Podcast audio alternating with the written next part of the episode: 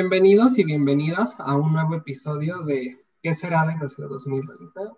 El día de hoy eh, vamos a abordar el tercer objetivo, salud y bienestar.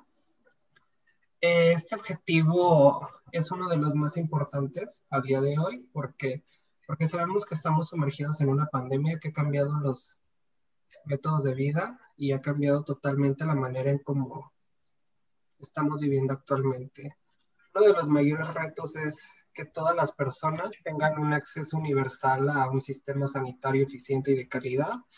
Y sabemos que uno de los mayores retos de la humanidad es que el 100% de todas las personas que viven aquí, más de 7 mil millones de personas, obtengan acceso a esta vacuna para el COVID-19 en esta nueva pandemia. El día de hoy nos acompaña Roberto Nuño, estudiante de medicina en Cooks. Hola Roberto, ¿cómo estás? ¿Qué tal? ¿Qué tal? Un gusto saludarlos a ambos, Yarel y Marifer. Y bueno, como dijo Roberto, también nos acompaña, como en todos los episodios, Marifer Maldonado. Hola Marifer. Hola a todas y todos, qué bueno estar en otro episodio con todas y todos ustedes. Y bueno, eh, como comentamos anteriormente, vamos a abordar el tema de salud y bienestar y bueno, Roberto nos va a apoyar un poco desde su perspectiva como estudiante de a qué retos estamos sumergidos al día de hoy. Y bueno, Roberto, vamos a comenzar. Este, quisiéramos preguntarte, ¿cuál es el nuevo escenario en materia de salud por esta pandemia mundial? Sabemos que ha sido muy difícil, pero tú qué retos como estudiante ves en todos los aspectos relacionados a la pandemia?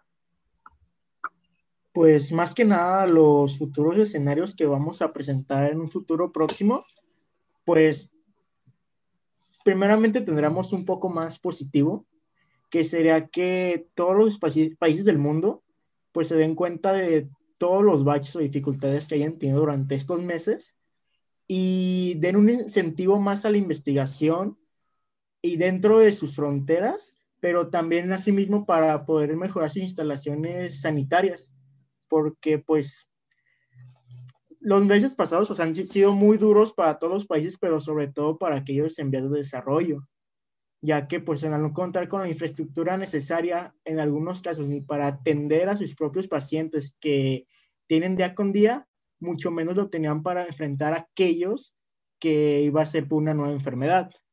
Ahora, por otro lado, la mayoría de las investigaciones en el mundo solo se llevan a cabo en pues países ricos, por así mencionarlos.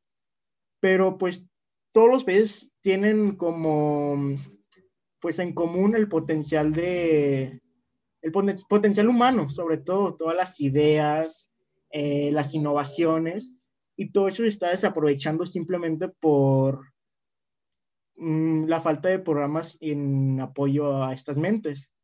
Ahora, si cada país sabe aprovechar de manera correcta esta situación o este reflejo que se dio a la luz, pues va a ser un bien para todo el mundo. Pero por otro lado, en un futuro, digamos, de meses, vamos a presentar un gran problema en cuestión de datos de, o gráficas en mortalidad, ya que la mayoría de los países en el mundo, y esto pues no se escapa ni México ni aquí Jalisco, optaron por una medida de conversión hospitalaria y esto significaba que dejaron de lado sus pacientes eh, crónicos o con enfermedades degenerativas para poder adecuar las instalaciones de los hospitales para poder atender a los enfermos con COVID.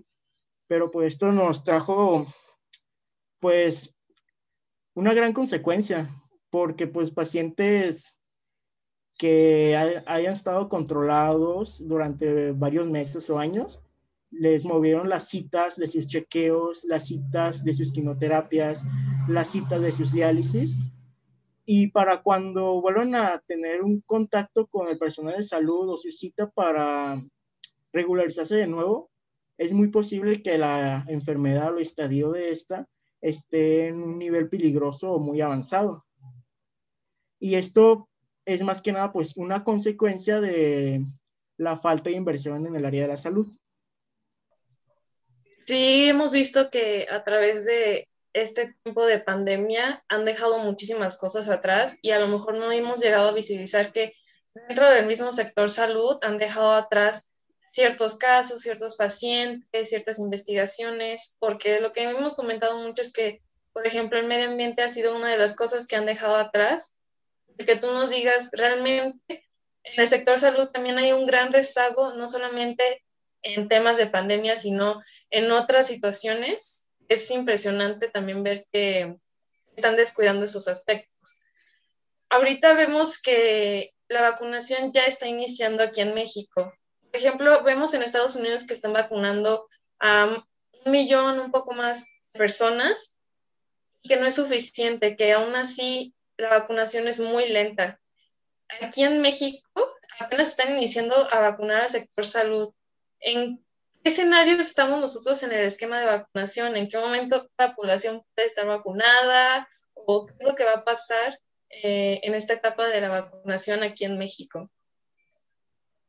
Bueno, antes que nada, pues yo considero que hubo pues una gran falla durante los administrativos para poder la adquisición de las vacunas de Pfizer. Bueno, antes que nada, pues recordemos que principalmente hay tres tipos de vacunas ahorita en el mercado. Las que destacan pues es la de Pfizer, la de AstraZeneca y la tercera, la rusa Sputnik 5.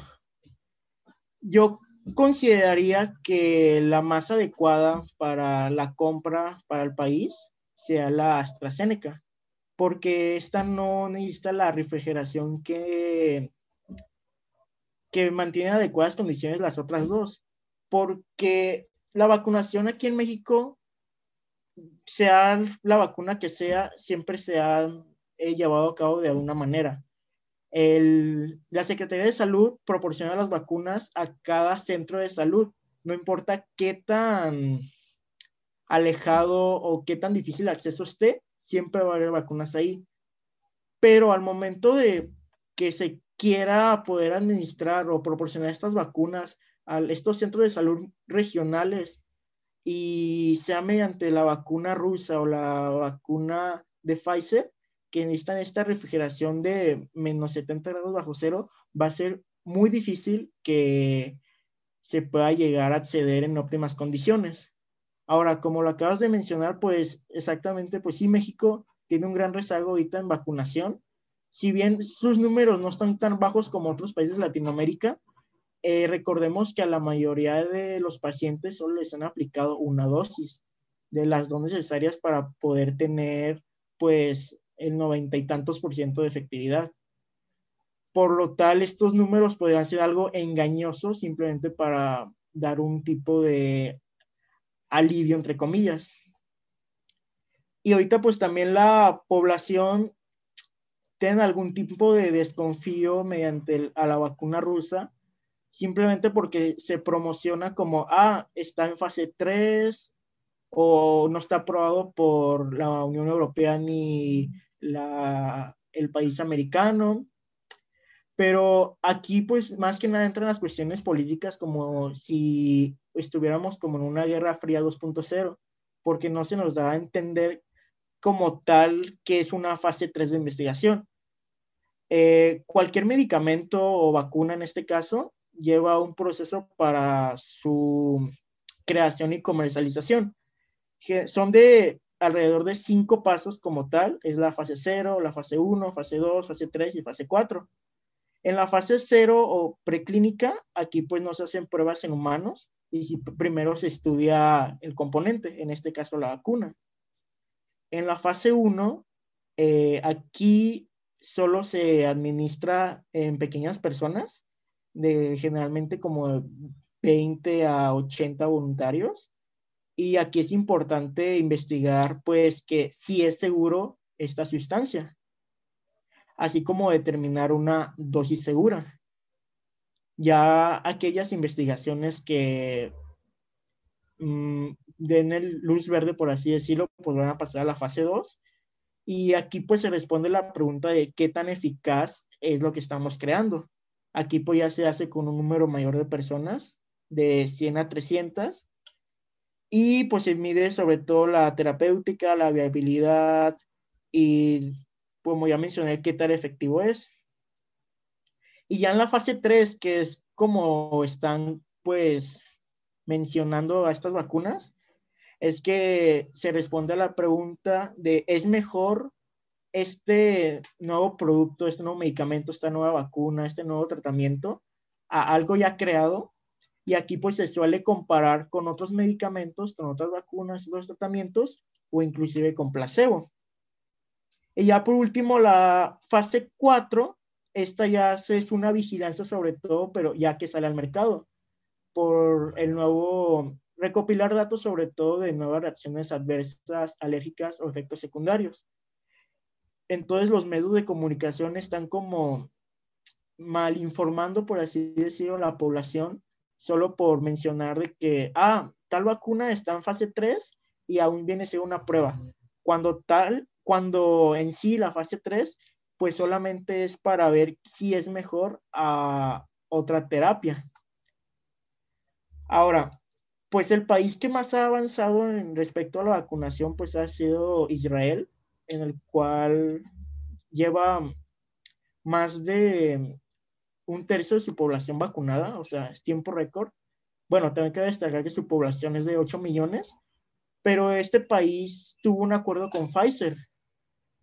Por así decirlo, está vacunando a toda la población para poder así llegar a la etapa 4 de los estudios clínicos y que el país le pueda proporcionar a la empresa Pfizer información acerca de cómo se relaciona esta vacunación masiva como tal y en una sociedad, no como los efectos solamente el individuo. Ahora, por pues regresando a México, pues la verdad sí vamos muy mal en, cuestión de vacunación. Yo consideraría que pues sí se compren los tres tipos de vacuna, pero sobre todo la de, como menciono, la de AstraZeneca, por ese beneficio que tiene que no necesita la refrigeración. Yo pienso que aquí tocaste un tema muy importante que es el tipo de vacuna. Sabemos que en todo, bueno, fue cuando salió la vacuna de Pfizer que muchos decían que los países en vías de desarrollo iban a ser los que más iban a, pues, a batallar, ¿no? Porque no contaban con los sistemas de refrigeración o de congelación para mantener esa vacuna, ¿no? México también decían que íbamos a batallar, como dices tú, o sea, ¿cómo comparamos, no sé, Ciudad de México, Guadalajara o Monterrey que pueden ser ciudades que pueden albergarla, ¿no? Por sus condiciones económicas, pero comparándola con zonas rurales de las sierras o del sureste del país, sabemos que esas comunidades pues van a ser las más afectadas, ¿no? En ese tipo de vacuna. Eh, versus AstraZeneca que puede ser más fácil de transportarse en todo el país, ¿no? Y de mantenerla a salvo. Y pienso que esto es algo que deberíamos de darle un poco más de visibilidad, ¿no? Que estos países en vías de desarrollo pues realmente van a ser los que más van a batallar, ¿no? Con esta vacuna. Este, esto va también relacionado a el acceso universal en México a un sistema sanitario eficiente. Y cuéntanos desde tu perspectiva, eh, ¿realmente en México existe un sistema universal de salud, no existe. ¿Qué opinas de, pues, obviamente todos los servicios que dan, la vacunación, ayuda a educación sexual, eh, eliminar o erradicar o prevenir en este caso enfermedades de transmisión sexual, embarazos adolescentes, o sea, como todo lo que conlleva, ¿no? Ese sistema de salud. Perfecto. Pues cuestionando lo primero que si en México existe un sistema de salud universal, pues lo hay, parcialmente. Recordemos que a partir del 2006, si mal no recuerdo, se empezó a implementar el llamado Seguro Popular. Este pues buscaba precisamente un tipo de eh, atención universal a todas aquellas personas que no contaran con el tradicional IMSS, el ISTE o el seguro proporcionado a los trabajadores del PEMEX. Y pues fue un un gran alivio a la mayoría de la población porque solamente la mitad de los mexicanos tiene servicio ya sea de IMSS, ISTE o Pemex, mientras que la otra mitad, los otros 60 millones de personas, pues tenían que arreglárselas por sus medios para poder, pues, llevar a cabo algún padecimiento. Y pues funcionó durante estos años, hasta hace uno o dos años que decidieron pues cambiarlo al famoso Insabi. El problema del Insabi es que aún no cuenta con una planificación de cómo llevar a cabo todas las metas o caprichos que prometió y también que solo va a proporcionar servicios de salud de primero y segundo nivel dejando de lado los de tercer nivel. Aquí ustedes tendrán la duda, pero ¿cómo se clasifican estos servicios de salud? Pues se clasifican, como ya mencioné, primer nivel, segundo nivel y tercer nivel.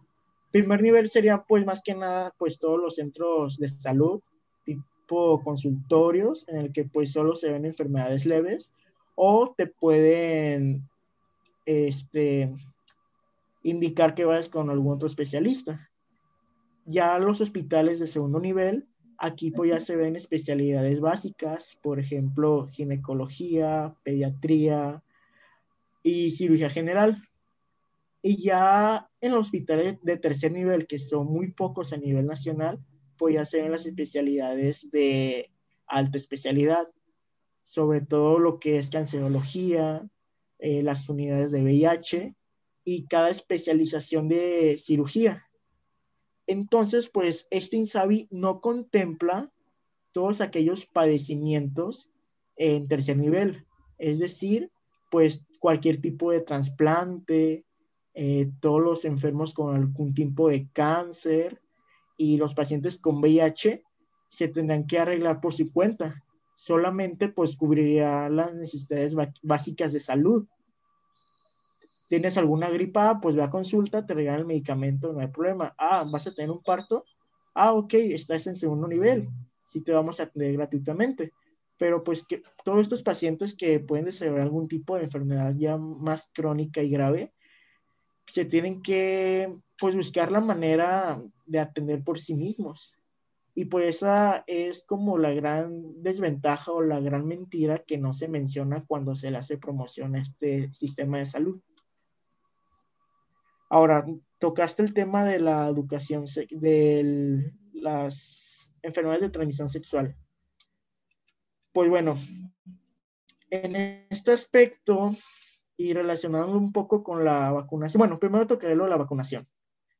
Aunque ustedes no lo crean, pues en el país existe su cartilla de vacunación, por así mencionarlo, es de los más completos en el mundo. Y parcialmente tiene un sistema de vacunación obligatoria, entre comillas. ¿Por qué lo digo entre comillas? Porque no es como que el gobierno obligue a los padres a vacunar a sus hijos. Simplemente lo hace indirectamente porque, ah, la cartilla de vacunación te la piden cuando quieras inscribir a tu hijo a la primaria. La cartilla de la vacunación te la piden cuando quieras tramitar tu pasaporte y para muchas cosas más. Entonces, pues si no tienes tu cartilla de vacunación, prácticamente te están negando el acceso a la educación. ahora, pues, como ya mencionaba, México sí tiene un buen como plan de vacunación a todas esas enfermedades y no te deja como la opción de ser antivacunas. Pero relacionando eh, la salud sexual con la vacunación, como lo acabo de mencionar, a partir del año 2012 se empezó a aplicar la vacuna del VPH. Pues esta vacuna, primeramente, pues, ¿qué es el VPH, no? El VPH es el virus del papiloma humano, el cual, pues, generalmente la mayoría de las personas en el mundo pueden tener algún tipo de este virus, porque este virus es el encargado, por así decirlo, de manifestar todas las verrugas o mezquinos que tienen todas las personas. Hay demasiados tipos de estos virus, pero hay unos que solo afectan el área genital y otros que están intensamente relacionados con el cáncer cervicuterino, por lo cual se desarrollan vacunas para esto, estas pues tipos de virus, primeramente para los que están relacionados al cáncer y para los condilomas benignos. Por lo que el gobierno empezó a vacunar todas las adolescentes de 12 años contra eh, las variantes carcinogénicas. Pero aquí es donde yo le pregunto a ustedes, ¿ustedes considerarían vacunar también a los adolescentes varones con esta vacuna? Sí, no y por qué. Yo pienso que sí, porque porque la salud sexual debe ser de todos y para todos, porque porque no es de las chicas sí, lo típico, ¿no? Que escuchamos de es que pues ella no se cuida. Oye, el un acto sexual debe ser una pues un acto, una situación que sea de dos personas, que las dos personas sean conscientes de lo que está pasando. Y que la responsabilidad solamente sea de una persona, no debería ser así, la responsabilidad debe ser de las dos personas. Bueno, esa es mi perspectiva. Marifer, ¿cuál es tu punto de vista? Yo también concuerdo mucho que es una responsabilidad, independientemente de la relación que exista entre ambas personas, pero estamos hablando de un tema muy delicado, ¿no? Que es la salud y que son infecciones de transmisión sexual, que no es cualquier cosa, ¿no? No es que me haya cortado una hoja de papel o una gripita que me dio porque me salí en el frío, no sé lo que sea, sino que es algo mucho más fuerte y que conlleva a todos. Y no solamente conlleva la responsabilidad entre las personas, sino también la educación tiene cada quien, ¿no? Tal si mi pareja no conoce de las infecciones de transmisión sexual y no, no cuidó su relación con la anterior persona, no utilizó un método anticonceptivo, no sabe qué es lo que pudo haber este, recibido y se lo va pasando a todas las personas con quien tienen una relación sexual activa, ¿no? Entonces, falta también el tema del conocimiento y la responsabilidad dentro de una relación sexual, independientemente de cómo sea una relación, pero sí, creo que sí necesita muchísimo más cuidado ese tema. Aquí no, pues el gobierno de México en esos años de que, ah, bueno, no se lo voy a aplicar a los jóvenes varones porque, pues, ellos no tienen cervix, ellos no tienen útero y no les va a dar cáncer de cervix y útero. Pero sí pueden ser portadores, pues, asintomáticos y pueden transmitir el virus a alguna otro hombre alguna otra mujer y ya esta mujer sí va a tener estos efectos de poder desarrollar este tipo de cáncer. Si bien esta vacuna se puede adquirir aquí en el país, en el sector privado, pues es algo difícil y costoso. Además de que pues cualquier padre del mundo puede tener esa ideología que tuvo el gobierno de México, de que, ah, ¿por voy a gastar dinero y tiempo en buscar una vacuna de una enfermedad que no va a padecer mi hijo. Pero pues estas son cuestiones que se tienen que tomar desde arriba, desde la institución de la Secretaría de Salud, porque pues también conlleva pues comprar el doble de dosis para vacunar así a todas las personas de 12 años. Y posiblemente pues haya cuestiones más importantes que abarcar, por ejemplo pues ahora pues la adquisición de la vacuna contra el COVID. Bueno, eh, la verdad yo pienso que sí tocas un tema muy importante porque realmente pensamos, como que anteriormente, que la responsabilidad es de la chica y que el gobierno, o sea, todavía te diga eso como dices o sea, sí, los varones o no, los hombres somos, bueno, pueden ser portadores asintomáticos, ¿no? Pero imagínate si eres una persona sexualmente activa, como dijo Marifer, tienes una persona, en una semana una siguiente persona, y tú vas propagando el virus, ¿no? Así que son medidas que sí, o sea, se tiene que invertir muchísimo más, pero realmente estás cuidando pues la salud sexual de las personas, ¿no? Como dijo Marifer, o sea, no es un catarro, no es una cosa minúscula, ¿no? O sea, estás cuidando de la, de la salud sexual de la persona, algo que pues puede perdurarle, ¿no? Toda la vida. Sabemos que algunas ETS pues no se curan más, se controlan, pero sí es algo que el gobierno debería de visibilizar un poco más en este aspecto. Así es. Ahora, sobre todo, pues también ahorita tenemos pues un debate muy abierto de acerca de la legalización o la no legalización del aborto, que entra justamente en este aspecto de, de salud reproductiva. pues la verdad se me hace como una burla que hace unas semanas el presidente haya dicho que lo iba a poner como a consulta popular, como la mayoría de decisiones difíciles que tiene que tomar ante su gobierno, dado que pues el aborto está aquí presente en el país, solamente que necesitamos regularlo para que todas aquellas personas que lo tomen como decisión no sufran los riesgos y se los hagan de una manera higiénica y adecuada porque pues al final de cuentas no se busca cambiar la ideología de las personas de que no, tuviste, tienes 20 años o no acabas la carrera, a fuerzas tienes que abortar. No, no se trata de eso. Va a abortar quien lo considere y va a abortar quien no. Pero pues a mi punto de vista todavía faltan unos 10 años y me estoy yendo muy bajo a que el aborto sea legal en todo el país. Y pues tocando el otro tema de pues cuidados reproductivos y anticonceptivos, aquí pues está intensamente relacionado con la falta de educación sexual que tenemos en todo el país. Cuidar un huevo durante sexo de primaria a los 12 años no es educación sexual. Porque todavía pues la mayoría de la población lo ve un tema con mucho tabú. Debemos mucho tabú decir pene, mucho tabú decir vagina, llamar pues cada parte del cuerpo como se corresponde. Entonces, pues los padres o la mayoría de estos piensan que sus hijos van a tener una buena educación sexual simplemente con lo que le dicen en la escuela, pero los que le dicen en la escuela es igual, es muy malo y se, se quieren ahorrar ese tipo de conversación con sus hijos. Recordemos que todavía hace unas, no seis meses, si mal no recuerdo, los, algunos padres de familia de un colegio en Monterrey se quisieron oponer a unos libros de texto nuevos de, que hablaban precisamente sobre la, la prevención de embarazos, pues toda la educación sexual.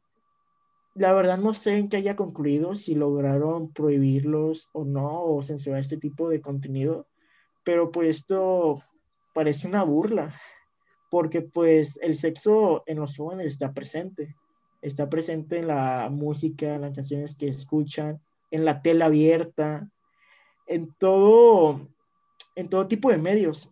Pero lo malo es que este tipo de sexualidad está muy alterada a la sexualidad verdadera, verdadera y se pasa por alto la cuestión de la salud. Aquí tenemos un arma de doble filo, lo que viene siendo Internet. Si bien los jóvenes pueden buscar información o aclarar sus dudas, no sabemos si la fuente que vayan a consultar sea confiable. Y porque pues recordemos que mucha de la información que hay en Internet pues suele ser muy pues muy exagerada, muy falsa, porque pues no tiene como estos filtros. Es la maravilla de Internet, que cualquier persona se puede expresar.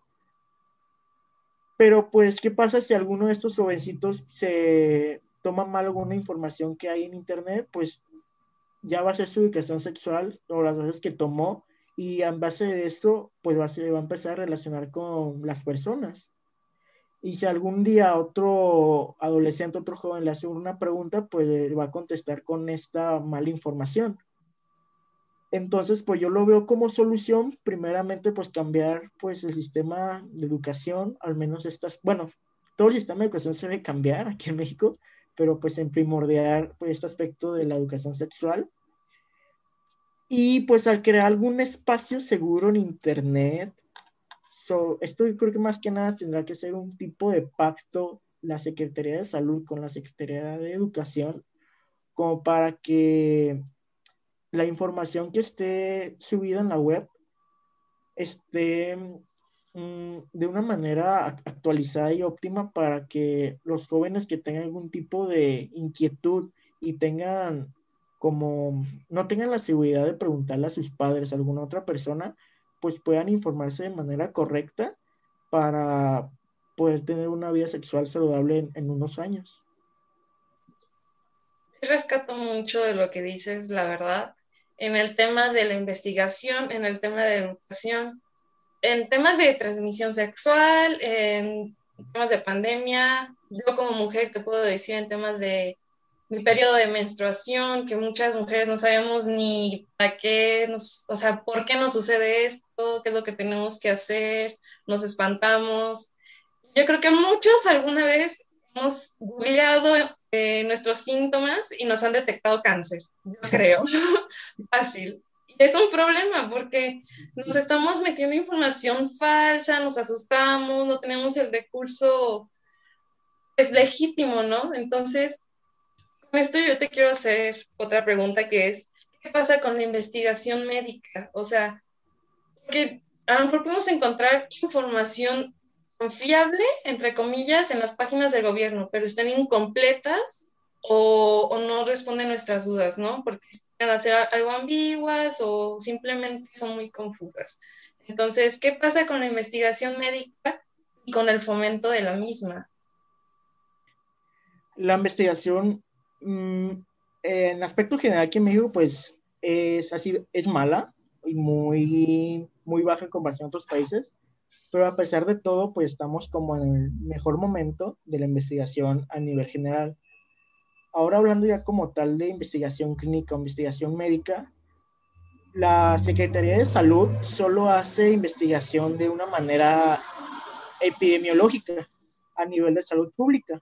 O sea, solo buscan buscar datos de las enfermedades, datos de los pacientes, pero como tal algún tipo de innovación es muy inexistente casi toda la investigación médica y clínica del país la realizan las universidades y pues la máxima casa de estudios del país, pues la UNAM, y así como el CONACYT. Pero, pues muchas veces estas instituciones pues no tienen los recursos para poder pues llevar a cabo una buena investigación. Hace unos dos años, si mal no recuerdo, se le recortó el presupuesto al CONACYT y a partir del año que viene, enero de 2022, se van a quitar becas del CONACYT a todos aquellos que vengan de escuelas privadas. O sea, en un plan maestro del gobierno federal, como no sé con qué ideología de que los estudiantes de universidades privadas no pueden aportar algo en la investigación, no sé qué es lo que piense, pero pues es el punto de vista.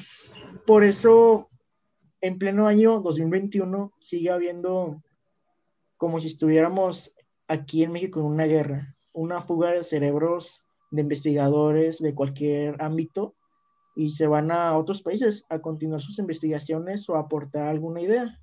Y esto pues no es algo nuevo. Lo vemos desde eh, cuando Europa estaba en guerra o un ejemplo algo local será cuando en los años 40 el ingeniero González Camarena quiso desarrollar la televisión a color y no tuvo el apoyo aquí en Jalisco ni en México, ni tanto por instituciones privadas, ni por públicas para desarrollarlo. Pero pues llevó la idea pues a Estados Unidos y obviamente pues sí lo apoyaron. Y esto pasa pues en todos los aspectos en cualquier tipo de investigación, ya sea alguna investigación farmacológica, alguna investigación de tratamiento, investigación clínica o alguna investigación en tecnología. Yo pienso que lo hemos visto en varios de los capítulos, lo seguiremos viendo, que realmente la investigación en México, los apoyos, los estímulos, pues son muy bajos, ¿no?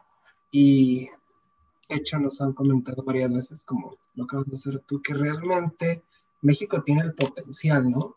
México tiene muchísimas personas capaces, listas, pero la verdad es que necesitan de esos apoyos, ¿no? Y muchas veces el gobierno, por X, Y o Z razón, no los da, pues tienen que seguir buscando, ¿no? Y es cuando esta fuga de inteligencia se tiene que ir a países donde sí reciban un apoyo, pues para seguir desarrollándose, ¿no?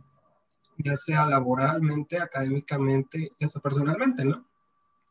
Pero quisiera como pregunta final, ¿cómo han sido los cambios en los indicadores del bienestar a través del tiempo? Pues estos indicadores, mm, la verdad, México va progresando un poco, pero entre los que más destaca, pues ha sido el indicador de por enfermedades pediátricas a causa de la diarrea. Este ha sido un cambio para bien a partir de los años 70, que fue cuando se empezó a distribuir de manera gratuita el suero vida oral, ese famoso suero que proporcionan las unidades de salud con el niño y el arbolito, todo, todo bonito.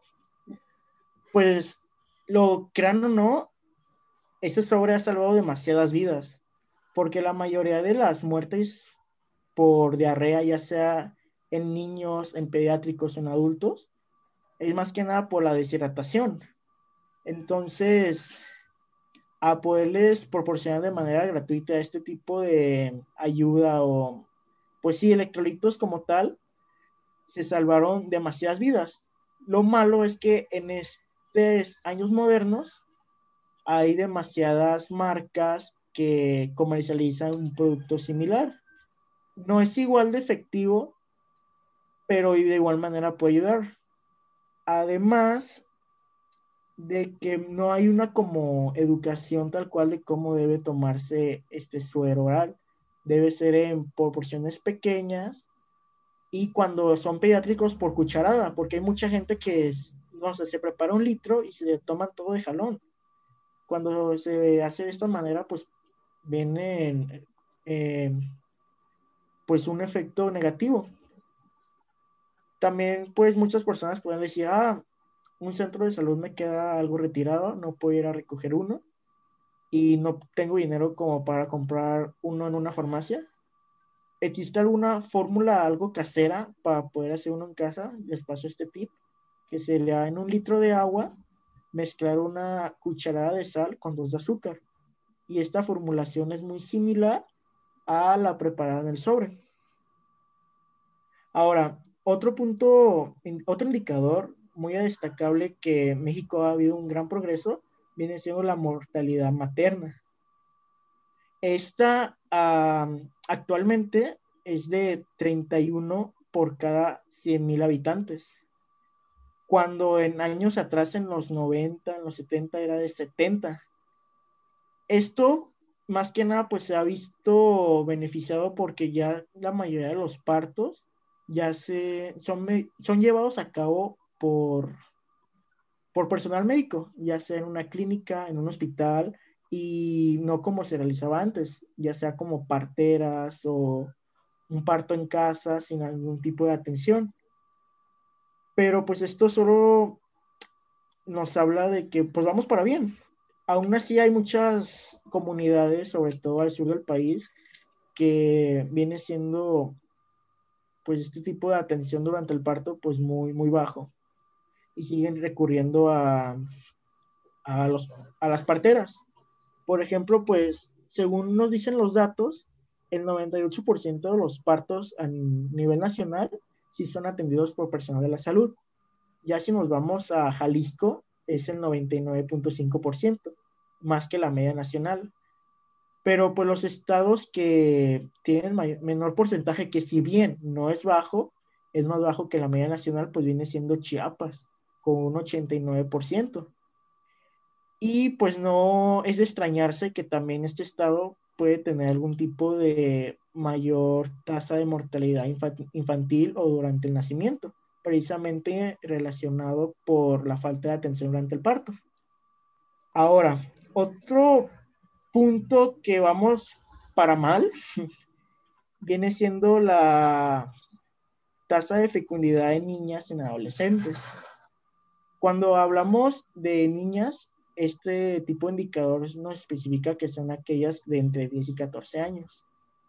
Y sinceramente, estos tipos de casos es una violación o abuso sexual por parte de la menor, hacia la menor, perdón.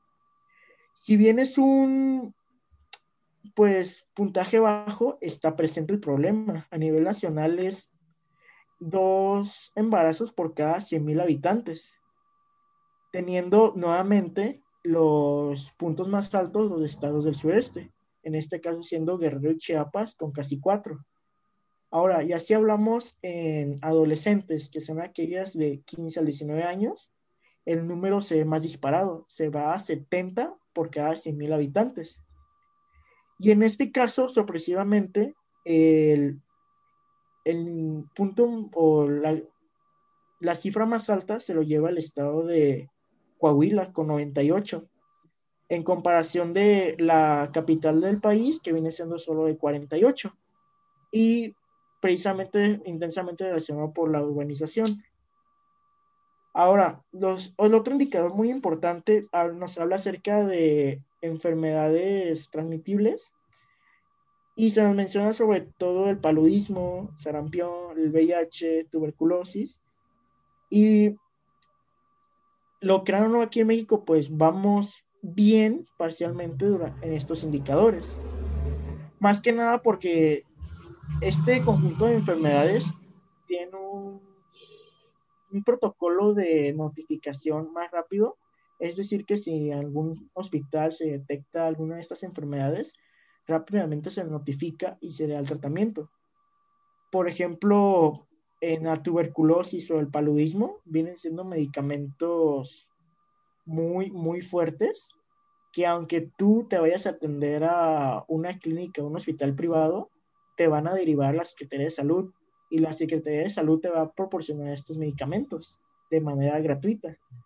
Ya de manera más específica en la tuberculosis, este tratamiento suele ser muy largo, de meses, y la Secretaría de Salud te va a dar el medicamento para que lo cumplas como tal, porque pues sería una cuestión de un problema de salud pública que no te llegarás a controlar o a curar. Ahora, como ya hablando en el VIH, eh, México tiene unos de los menores porcentajes de VIH en el mundo. Sin embargo, solamente alrededor del 60% de las personas con VIH en, México reciben tratamiento antirretroviral. Estos datos son del 2016. Posiblemente durante la pandemia este porcentaje haya bajado. Y pues esto nos habla que eh, la esperanza de vida de estas personas con VIH, si no reciben el tratamiento, va a decaer de una manera muy gruesa de tal modo que podrían desarrollar hasta el SIDA ya en una etapa muy tardía. Y aquí algo a destacar es la enfermedad del sarampión. La enfermedad del sarampión, existe una vacuna para, pues, evitar esta enfermedad, pero durante el año pasado, antes de la llegada del COVID, se vio que estaba resurgiendo el sarampión. Y todos, todos los epidemiólogos están como, wow, ¿qué está pasando? Se había dado ya había pasado en países de primer mundo, sobre todo por los movimientos de antivacunas, pero pues no se esperaba que pasara aquí en México. O sea, ¿cómo va a volver el sarampión aquí en México? Y la mayoría de estos casos de sarampión se dieron en la Ciudad de México y en los municipios del Estado de México aledaños a la capital. Aún no se, se sabe como tal, pues a qué se debe, pero la teoría más aceptada viene siendo obviamente por la omisión de la aplicación de la vacuna a estos menores, porque por la mayoría que presentaron sarampión son menores. Este, hay una sospecha al año pasado de 420, perdón, de 1.364 casos, de los cuales solo se alcanzaron a confirmar 427. Ya cuando entró de lleno pues la enfermedad del COVID ya no se pudo seguir investigando, pero posiblemente este número pues fue a la alza algo que se pudo haber evitado si se hubieran aplicado las vacunas a tiempo y forma.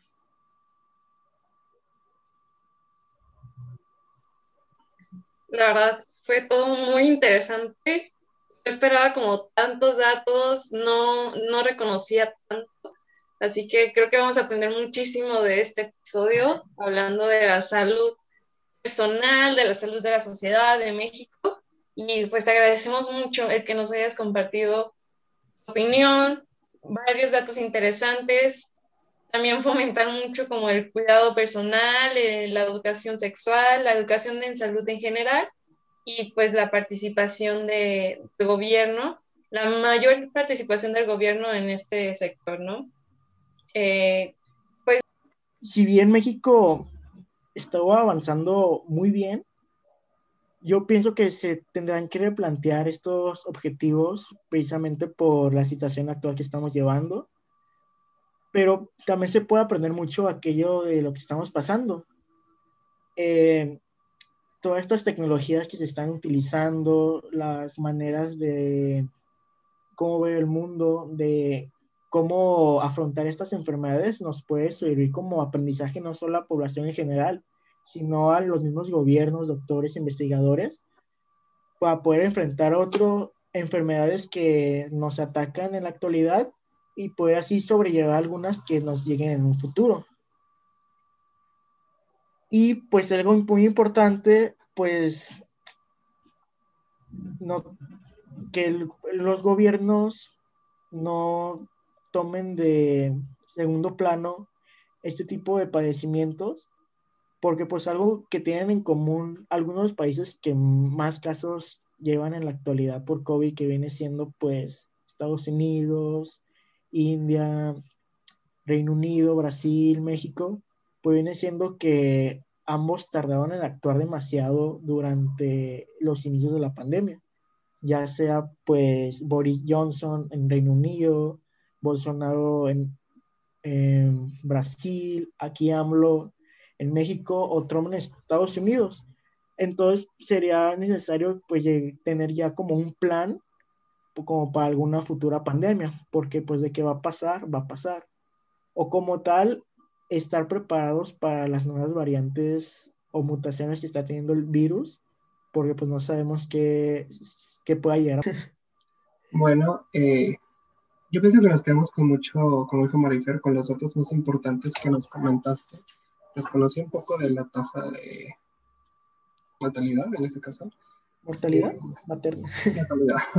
en las diferentes edades y con muchas cosas, educación sexual, temas legislativos que se van a ver en algunos años como lo es el aborto, eh, que realmente hay una educación sexual a niveles pues, de educación básica que realmente nos ayuden a mejorar la situación de ETS y de embarazos en, mujeres adolescentes, ¿no? En ese caso. Y pues siento que es lo mejor que podemos hacer hasta ahorita, que es cuidarnos e informarnos de pues, todos esos tipos de cosas, como dijiste tú, nuevas variantes, cuidarnos en esta nueva época de pandemia. Así es. Esto no acaba, desgraciadamente. Exactamente, esto no acaba, todavía nos queda un año largo, pero hay que tener un optimismo, un mejor optimismo para pensar que todo va a salir bien y que pues, la humanidad va a conseguir metas, ¿no? Metas efectivas para todos. Y pues, bueno, yo quisiera dar el cierre de este capítulo de hoy. Este, te quiero agradecer, Roberto, por haber participado en este episodio, que es salud y bienestar de este podcast. Y pues bueno, a todos y a todas las personas que nos escucharon hasta el final, pues agradecer que nos hayan dedicado un tiempo de su día para informarse de lo que acontece ¿no? a nivel mundial y México en temas de salud. Y pues bueno, eso es todo de mi parte. Les deseo un excelente día y pues gracias Marifer y Roberto por acompañarnos el día de hoy. Muchas gracias por invitarme. Adiós, gracias a todos. Hasta luego, buen día.